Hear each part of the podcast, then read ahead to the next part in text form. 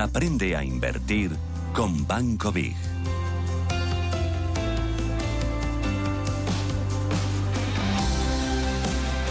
Esta mañana les contaba que Microsoft eh, había escalado lo que va de año un 45% y se había convertido en el segundo valor de mayor capitalización del mercado americano, 2,57 billones de dólares. El primero es Apple. Aquí en España el valor de mayor capitalización es Inditex. Hoy vamos a hablar de la liquidez, pero vamos a hablar también de otros elementos que si somos accionistas, si vamos a comprar un título en bolsa, tenemos que tener en cuenta. Estoy pensando, por ejemplo, en una ampliación de capital. Estoy pensando, por ejemplo, en un dividendo. Vamos a intentar explicarlo de forma muy sencillita y lo hacemos con Nicolás del Río. Nicolás, ¿qué tal? Buenos días. Buenos días, Susana. Que es analista de mercados de Banco Big. ¿Cuánto de importante es que un valor tenga una gran capitalización o tenga una capitalización muy pequeñita. Esto es la liquidez, lo que se llama liquidez. Sí, es bastante relevante, Susana. De hecho, ya te digo, o sea, podemos definir la capitalización bursátil como el número de acciones que están circulando en, el mercado multiplicado por el precio y la cotización de la acción. Con lo cual, cuanto más suba el precio, ahora que estabas hablando de Microsoft, pues eh, va mayor capitalización bursátil y mayor interés por los accionistas. Mm, ¿Tiene que ser lo más importante? No, pero es un, dato bastante relevante. Eh, porque en un valor de poca capitalización, de poquita liquidez, de estos chiquititos que se llamaban, no sé si ahora se llaman, pero antes se llamaban chicharros, uno se puede quedar atrapado. Cuando quiera vender puede que no haya eh, alguien que le quiera comprar las acciones. Exactamente, es un problema de los más importantes cuando compramos estas pequeñas compañías de pequeña capitalización que se llaman small caps en términos americanos y en los que podemos eh, concurrir en algún problema tipo eh, lo que acabas de comentar, ¿no?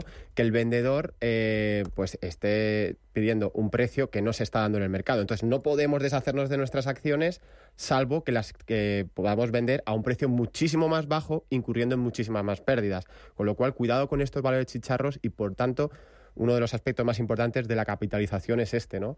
Que tenemos que estar, tener en cuenta que cuanto mayor capitalización, más seguridad en el valor y más negociado es. De hecho, te voy a contar una anécdota. Elon Musk, eh, Bernard Arnault, presidente, por ejemplo, de Louis Vuitton, fue hace recientemente el hombre más rico del mundo porque su cotización, el precio de las acciones de Louis Vuitton, no paraba de subir y se convirtió en el hombre más rico del mundo. Fíjate si es importante la capitalización bursátil en un valor. Eh, oye, también me interesa el tema de las ampliaciones de capital. Em, eh, esta semana hemos visto que hay algunos valores, algunas empresas que han aprobado o que han anunciado o que han concretado ampliaciones de capital. Estoy pensando, por ejemplo, Amper, que dice que va a plantear en su junta una ampliación de capital por valor de 30 millones. Eh, Pfizer Pharma también decía que aprobaba un dividendo flexible mediante una ampliación de capital. Almiral también realizaba una ampliación de capital express. ¿Por qué amplían capital las empresas? Básicamente la principal razón de la ampliación de capital es financiarse, es aumentar su capacidad eh, de inversiones vía eh, ampliación de capital. Lo que hacen es emitir nuevas acciones que ofrecen a los antiguos accionistas mediante unos derechos de suscripción y nosotros, los accionistas, tenemos la posibilidad de acudir a esa ampliación o de vender esos derechos de suscripción en el mercado que también se negocian. ¿Peligros de la ampliación de capital? Bueno, pues que si no acudimos, evidentemente vamos a perder, se van a diluir el valor de nuestras acciones. Con lo cual, ¿qué hacen las empresas? Necesitan financiación, amplían, aumentan su número de acciones circulante y entonces, pues, o nosotros como inversores tenemos dos alternativas. Acudimos a la ampliación con derechos de suscripción suscribiendo más acciones a esta nueva ampliación o bien no hacemos nada, pero se van a diluir el precio de nuestras acciones, con lo cual hay que tener cuidado cuando haya algún evento así. Claro, entonces, yo como accionista de una compañía, si anuncia una ampliación de capital, ¿qué tengo que tener en cuenta?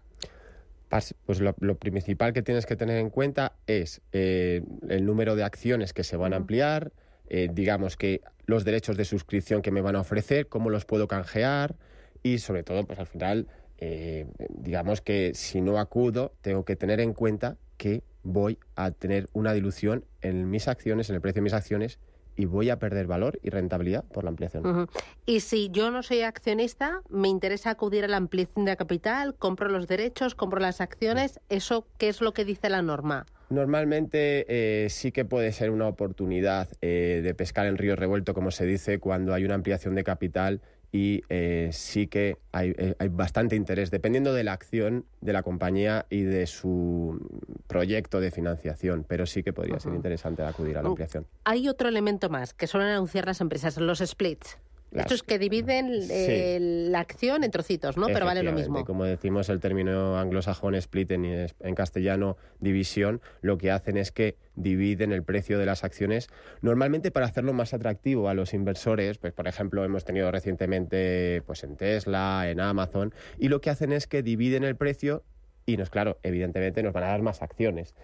¿Es bueno? ¿Es malo? No tiene por qué ser ni bueno ni malo. Es una decisión de la compañía que normalmente lo hace para maquillar el precio. Vale.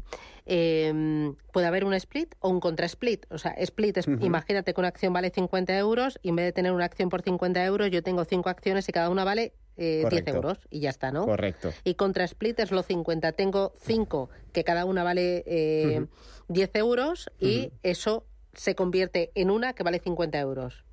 Eso es, Susana, lo has explicado perfectamente.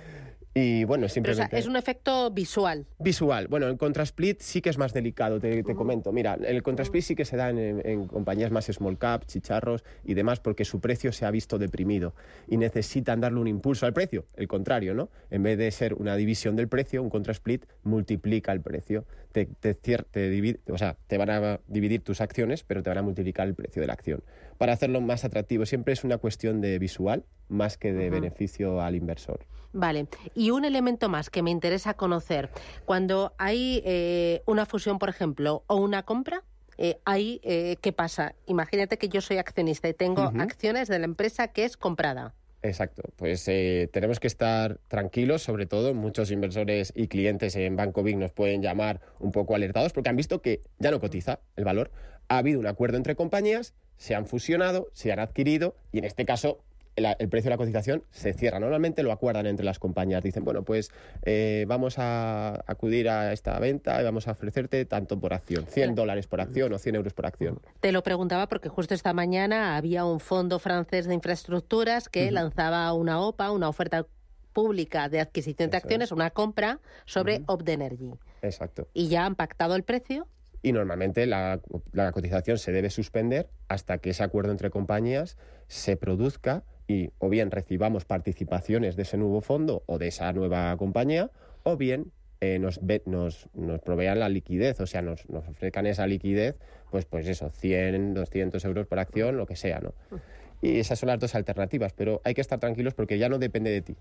Hay que dejar trabajar al custodio y cuando se produzca el pago de la fusión o el canje de acciones o de participaciones, se hará. Bueno, a no ser que venga un caballero blanco, ¿no? Eh, también, también puede ser que nos salve el caballero blanco. Figura interesante. bueno, el próximo día, oye, podríamos saber de, figuras, ¿no? De, no sé, caballero blanco, no sé si me acuerdo ahora algo más, ¿no? hay bastantes figuras de estas que, que, sobre todo las fusiones y adquisiciones se dan y me parece interesante. Y aparte de eso, pues podemos hablar también de aspectos de, a nivel fundamental, me parece interesante. Eh, sí, mira, porque dentro de nada eh, las empresas cotizadas van a empezar a publicar sus resultados referidos al segundo trimestre de este año. Y ahí es muy importante saber qué leer. El beneficio por acción, el beneficio antes de impuestos, el beneficio después de impuestos, el margen por interés. ¿Te acuerdas, Susana, que tuvimos muchas figuras en análisis técnico? Pues vamos a tener mucho que hablar también en fundamentales. No quiero todo, quiero los cinco más importantes. Exactamente. Claro, que entiendo que no será igual para un banco que, por ejemplo, a una energética. Claro que sí, o sea, pero normalmente vamos a ir hablando de eso estos próximos días. Bueno, estamos entretenidos. Nicolás del Río, desde Banco Vic, gracias, cuídate. Muchas gracias, Susana. Adiós.